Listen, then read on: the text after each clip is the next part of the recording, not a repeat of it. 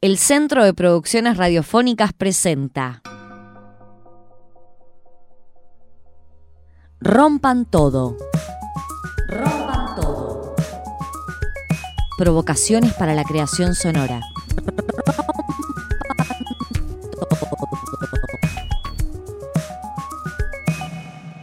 Rompan todo.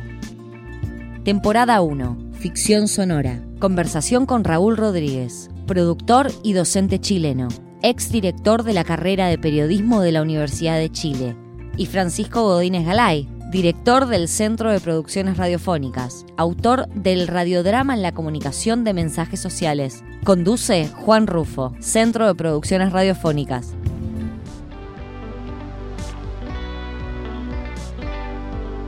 quiero plantear una situación contradictoria, sobre todo en el, en el momento este, político, económico, social, eh, de consumos que estamos viviendo. Por un lado tenemos al podcast como una, una puerta de libertad. Lo hablaban ustedes, digamos, la posibilidad de hacer un montón de cosas, de temas, de, sin ninguna restricción ni de tiempo, ni de dinero, ni temático, ni nada. Estamos frente a un momento de libertad. Pero al mismo tiempo, vivimos en una sociedad, eh, bueno, sociedad china y argentina, en algún sentido son parecidos, es un poco consecuencia también de la globalización. El hecho de que estamos ante muchos estímulos constantemente, estamos también atravesados por una cultura muy visual, en donde quizás este, sentimos por momentos que nos falta, nos falta la imagen, que nos que, que, funcione como anclaje, quizás para la atención, quizás para la, persistencia.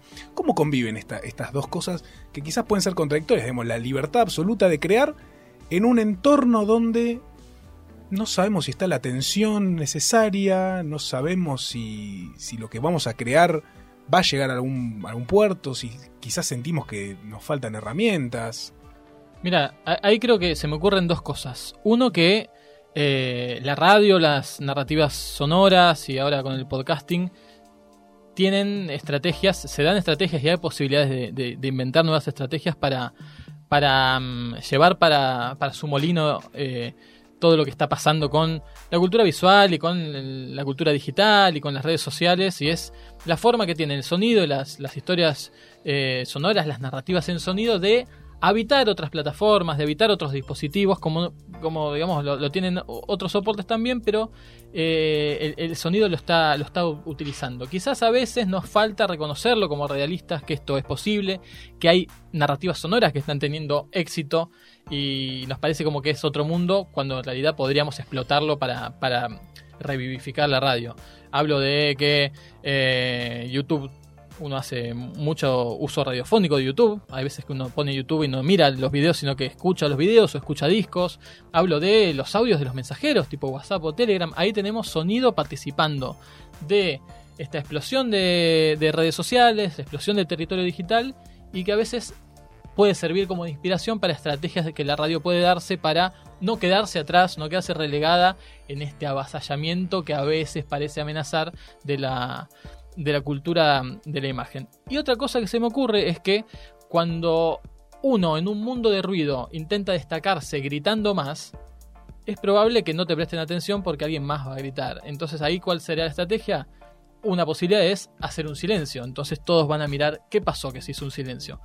En esta vorágine, ¿a qué voy con la metáfora? En esta vorágine de imagen, meme, eh, YouTube, Vimeo, este, todo visual, todo rápido, quizás el sonido tiene para ofrecer, o la radio tiene para ofrecer un oasis para aquellos que eh, empiezan a verlo como algo diferente. Entonces, bueno, ¿qué alternativas tengo a todo esto que ya, ya conozco? Bueno, a ver, escuchar algo que sea radio, escuchar una, una, una historia que sea de 10 minutos para, solo para escuchar, que no me estén...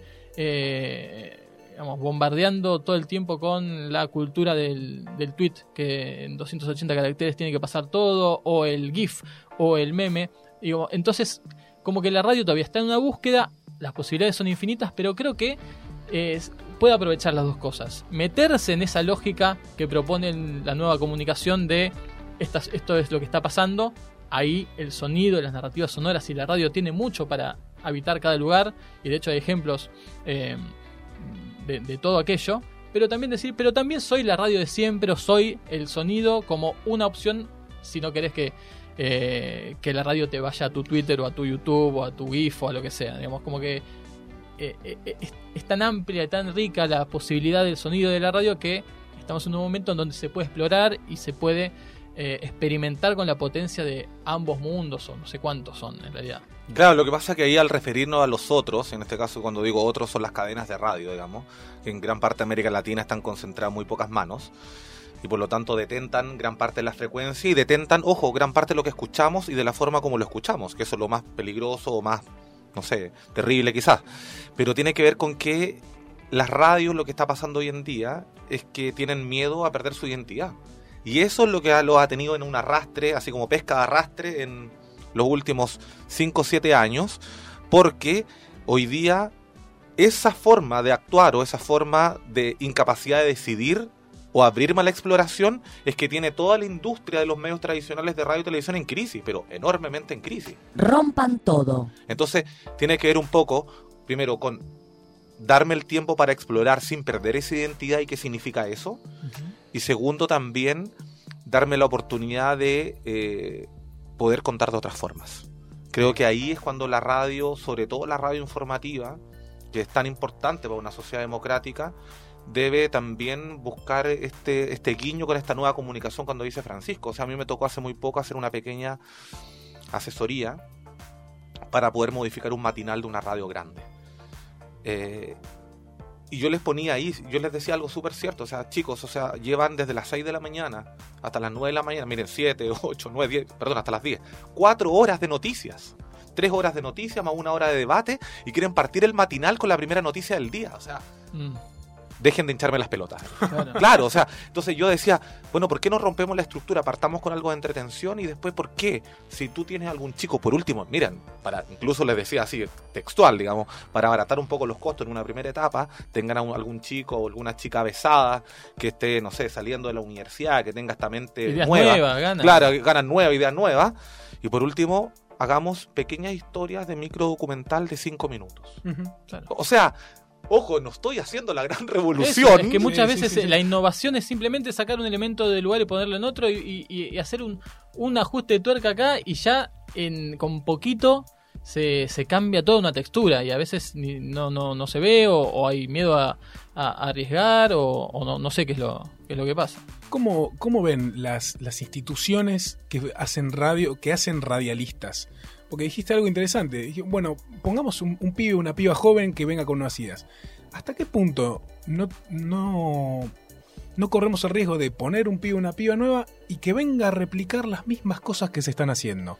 ¿Cómo están las instituciones en términos generales? un buen tema. Creo que eh, ahí va a contestar mucho mejor eh, Raúl que tiene el profesor Raúl, el profesor Raúl que tiene aquí presente. experiencia con, con, el tema, pero creo que yo puedo arrancar eh, diciendo que eso depende mucho de las personas que te toquen como profesor, las personas que hagan el cambio dentro de las carreras, estamos hablando de las tecnicaturas, que todavía también traen como todo un andamiaje pesado de qué es la radio y cómo debe hacerse, que se pueden cambiar en la medida en que un profesor empieza a meter algo nuevo, en la medida que algún director de carrera empiece a hacer alguna modificación, pero creo que todavía estamos como dependiendo de la inventiva de personas. No sé cómo, cómo lo ves, Raúl. Sí, no, yo creo que ahí estamos en un, instituciones, claro, con ese dicho que uno ocupa muy popular, digamos, decimonónicas, digamos, o sea, la universidad y también en el caso de las radios, de las grandes cadenas, o de las principalmente las radios informativas, que son las que hacen el trabajo productivo más que una radio musical, sin duda,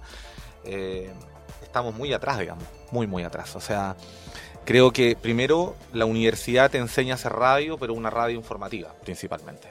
O sea, esta otra radio, que no hemos ocupado ese concepto que tú lo dijiste en una palabra hace un rato, que es un concepto que se usa más en Europa, en España, que es radio creación. O sea, si nos metiéramos a hablar de radio creación, tenemos que modificar las cabezas de los gerentes y modificar las cabezas de quienes hacen el currículum y de los profesores que lo imparten. Sin duda. Y aparte también tiene que ver con lo que pasa sobre todo en Chile. Creo que es más dramático en Chile que en Argentina. Pero tiene que ver con que hoy día si queremos mirar esa radio tradicional o esa radio con historia, es una radio que, insisto, si bien aporta a la democracia, informa mejor que la televisión y otros medios, digamos, por la misma capacidad que tiene la radio de llegar más rápido a todo y por la cantidad de, noticias que, cuenta y que, informa, pero es que solamente en la radio lo único que tenemos principalmente es entrevista y nota informativa. O sea, ¿qué cabeza nueva le vas a...? Incluso es más dramático porque supongamos yo como profe, yo como profe loco, profe creativo, no sé, in- informo a estos chicos y chicas ahora que están formándose en el podcast. O algo de ficción, supongamos así, algo documental. Van a llegar a una radio. Que, ojo que la radio informativa, la- digamos en sentido amplio de la palabra, es la que da recursos para hacer, entre comillas, otras cosas. Y lo único que va a tener que hacer es seguir la La pauta del día y la noticia. Claro. O sea, no hay opción. O sea, no escucho crónica, no escucho reportaje. Con suerte, menos voy a escuchar algo de ficción o un documental. Nada.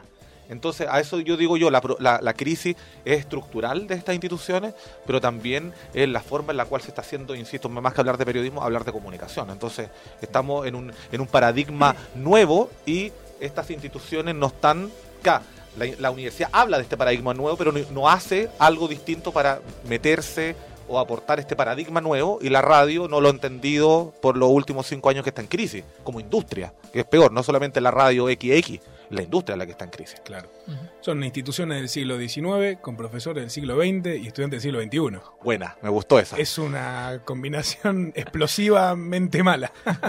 sin duda. Eh, pero bueno, siempre están estos espacios, me parece, y estos, estos pequeños profesores y profesoras que terminan aprendiendo una chispa, terminan... Cortándome eh, las venas acá con un cuchillo. Me gustaría que muy mostrara el es cuchillo. esto. ¿no? Esto Claro. es muy radial. Eh, no, ¿Cómo te- suena el cortarse de venas? ¿Cómo suena cortarse las venas hablando de instituciones?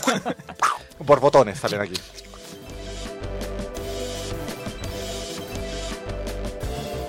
Centro de Producciones Radiofónicas. Encontranos en cpr.org.ar y en todas las plataformas de podcast.